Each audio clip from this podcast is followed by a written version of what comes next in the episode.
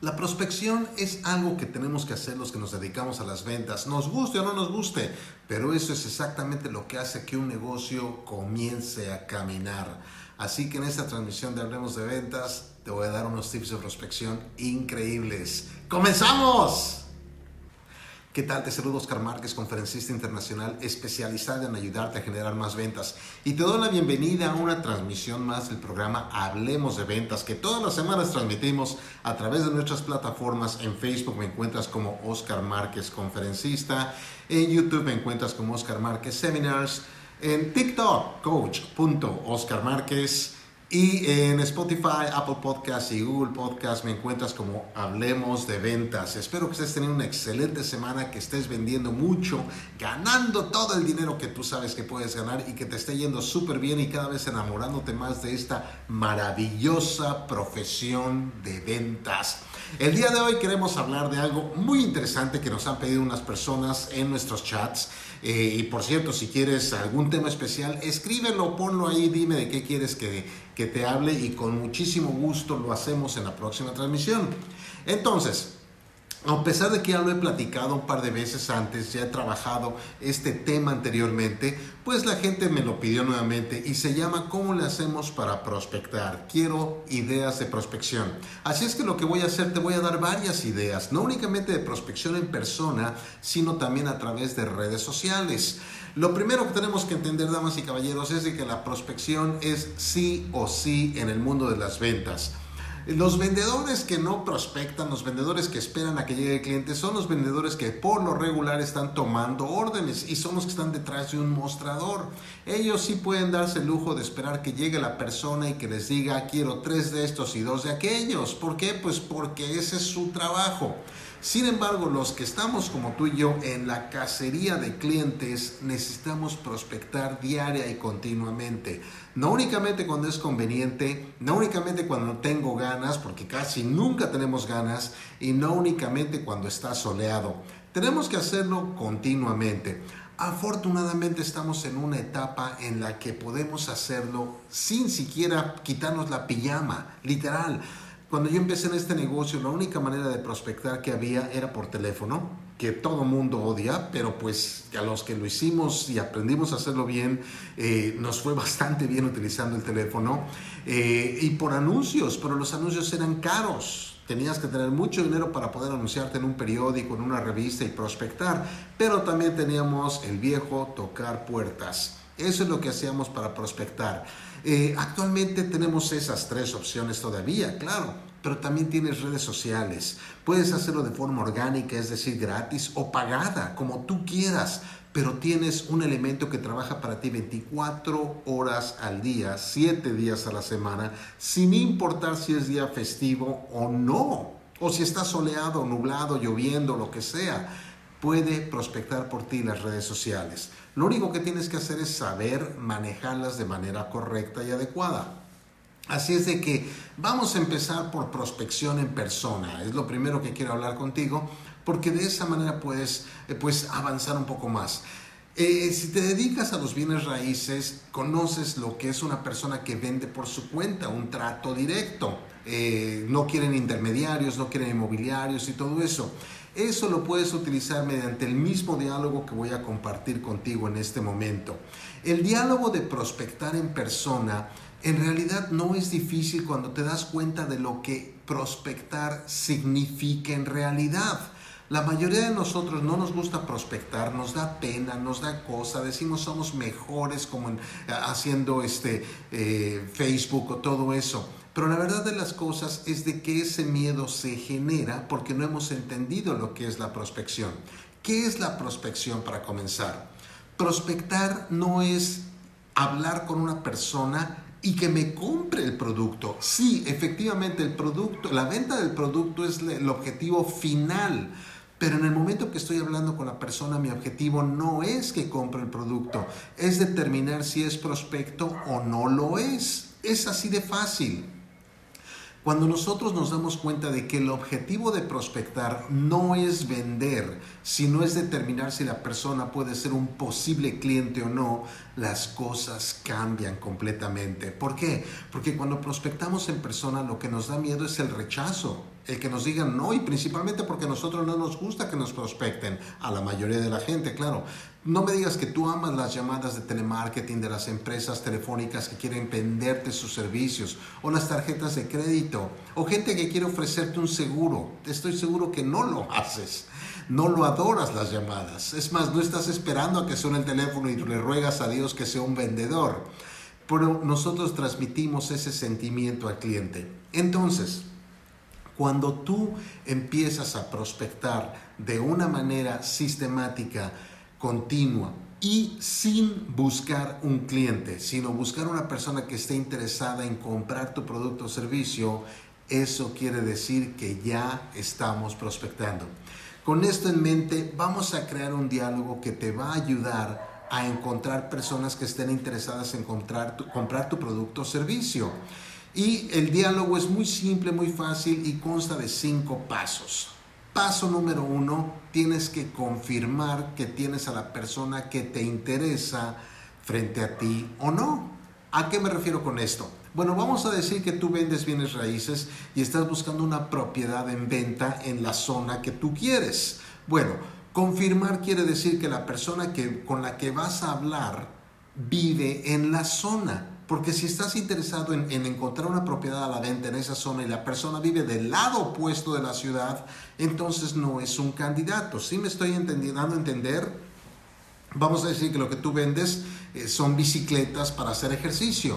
Entonces lo que tienes que confirmar es que la persona le interese o esté interesada en hacer ejercicio en bicicleta, no en comprar una bicicleta, sino que es una persona que haga ejercicio en bicicletas, estás confirmando que tienes a la persona adecuada. Y si no la tienes, no tiene caso que continúes con tu, con tu demostración, con tu prospección, mejor dicho. ¿Por qué? Porque no es el candidato para ti.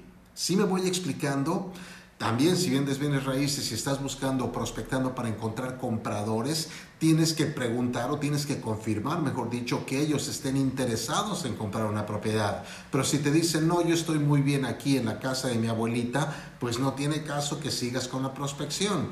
Entonces, punto número uno, tenemos que determinar qué es la persona adecuada, es decir, confirmar que tenemos a la persona adecuada de, frente a nosotros. Punto número dos, tenemos que presentarnos. Ahora, en Latinoamérica, y digo Latinoamérica porque desde México hasta Argentina tenemos la costumbre de presentar, número uno, tenemos la costumbre de tener nombres kilométricos. Dos, tres nombres, más dos, tres apellidos, más el título, más el, la empresa, más todo eso, son, son horas antes de que terminemos con nuestra presentación. Y las personas que están frente a nosotros no tienen todo el tiempo del mundo para poder escuchar una presentación tan larga. Entonces, lo que yo aprendí a hacer es a presentarme de una manera muy rápida. ¿Cómo? Muy fácil. Emitiendo título, si es que lo tengo, emitiendo apellidos, no son necesarios, y emitiendo el nombre de la empresa, ni se acuerdan. ¿Por qué quiero emitir esto? Porque mi objetivo no es que la gente conozca quién soy o de dónde soy. Mi objetivo es determinar si ellos son prospectos de compra o no. Entonces, ¿cómo me presento? Muy fácil. Mi nombre es Oscar, soy agente de ventas. Y aquí puedes decirle, soy asesor inmobiliario, soy asesor de seguros, soy asesor de gimnasios, soy eh, lo que sea, pero le estás dando tu nombre y a qué te dedicas. Ahora, es importante que lo digas rápido eh, no, no de una manera que no se entienda, sino que se entienda quién eres, pero el objetivo, repito, no es que ellos en realidad conozcan quién eres, quién eres, sino que, que no tengan tanto temor de hablar contigo. ¿Sí me voy explicando? Punto número tres, tenemos que captar la atención.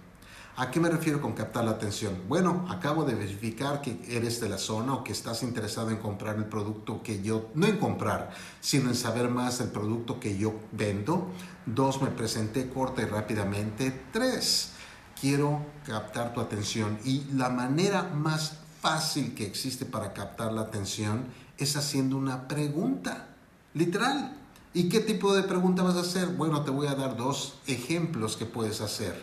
La primera, el primero es, ¿pudiera hacerte una pregunta, por favor? Y el segundo es, ¿pudiera pedirte un favor? Eso es todo. Esas, cualquiera de esas dos, las que tú quieras o cualquier otra que quieras en ese estilo, te van a ayudar. Ahora, tienes que personalizarlo a tu forma de hablar y a tu estilo. Por ejemplo, ¿cuál es mi estilo y mi forma de hablar? Yo te preguntaría, no te preguntaría si puedo hacerte una pregunta. Yo lo que te diría es, ¿pudiera hacerte una pregunta rapidísima? Esa es mi forma de hablar. Y el segundo, pudiera pedirte un favor grandísimo y no es dinero. Eso lo digo forzosamente. ¿Por qué? Porque quiero romper un poquito el hielo, hacerlos reír y que no piensen que les quiero pedir dinero. ¿Pudiera pedirte un favor y no es dinero? Eso es todo. Y la gente se ríe en ese momento. Entonces, lo que logré es que pongan atención a lo que voy a decirles. Punto número cuatro. Voy a explicarles qué favor quiero pedirles o qué pregunta quiero hacerles. Y aquí es donde empiezo a decirles, la razón por la cual te quiero hacer esta pregunta o el favor que quiero pedirte es porque, y les voy a dar una explicación de lo que estoy haciendo. Vamos a ver una explicación en el mundo inmobiliario.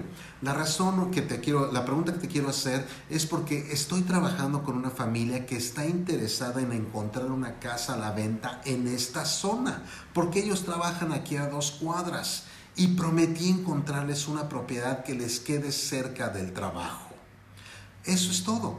Lo que les estoy diciendo es por qué les estoy preguntando si ellos viven en la zona y no les estoy diciendo que tengo una persona que ya está lista para comprar, sino que tengo una persona que quiere vivir en la zona porque trabaja ahí cerca.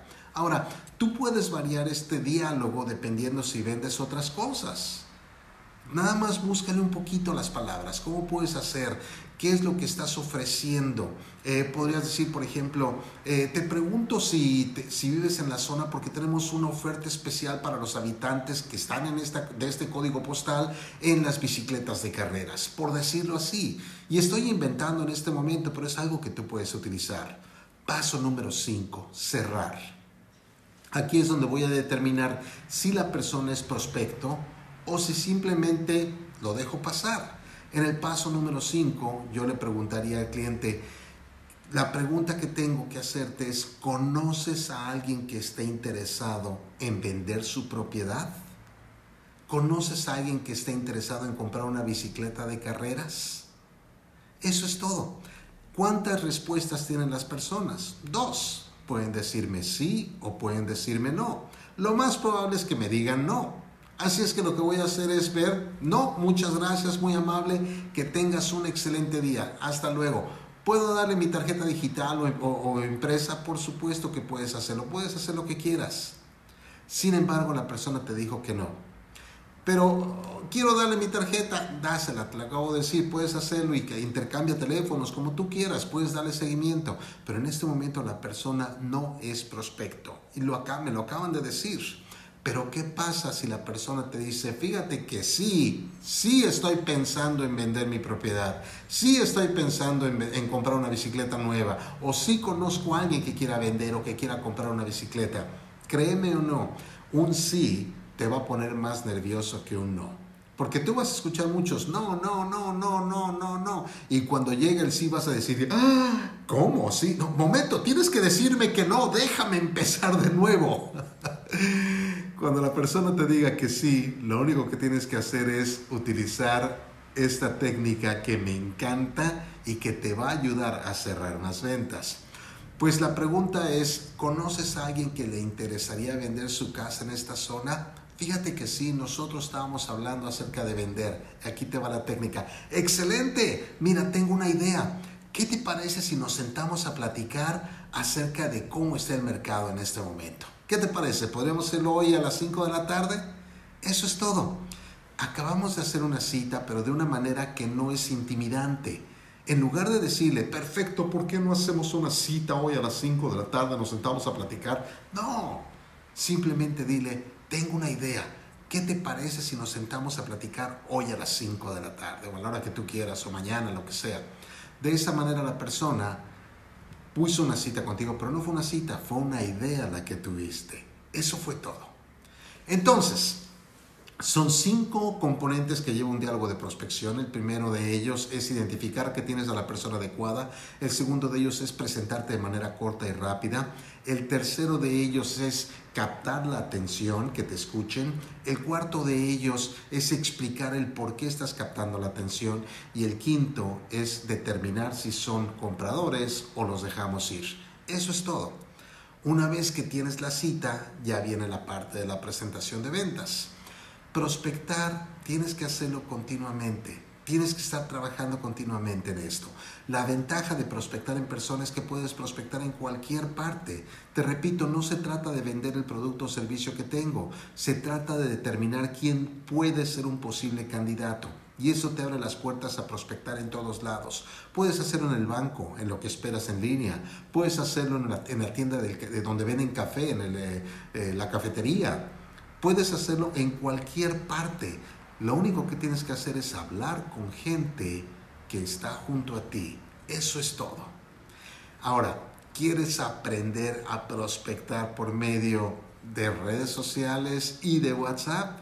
Pues entonces no te pierdas la transmisión de la próxima semana en donde podremos, te voy a dar más bien las técnicas de cómo puedes hacer una excelente prospección en redes. Con esto te doy las gracias por estar en esta transmisión. Mi nombre es Oscar Márquez. Te deseo lo mejor de lo mejor, que vendas mucho, que ganes mucho dinero, pero principalmente que Dios te bendiga. Hasta luego.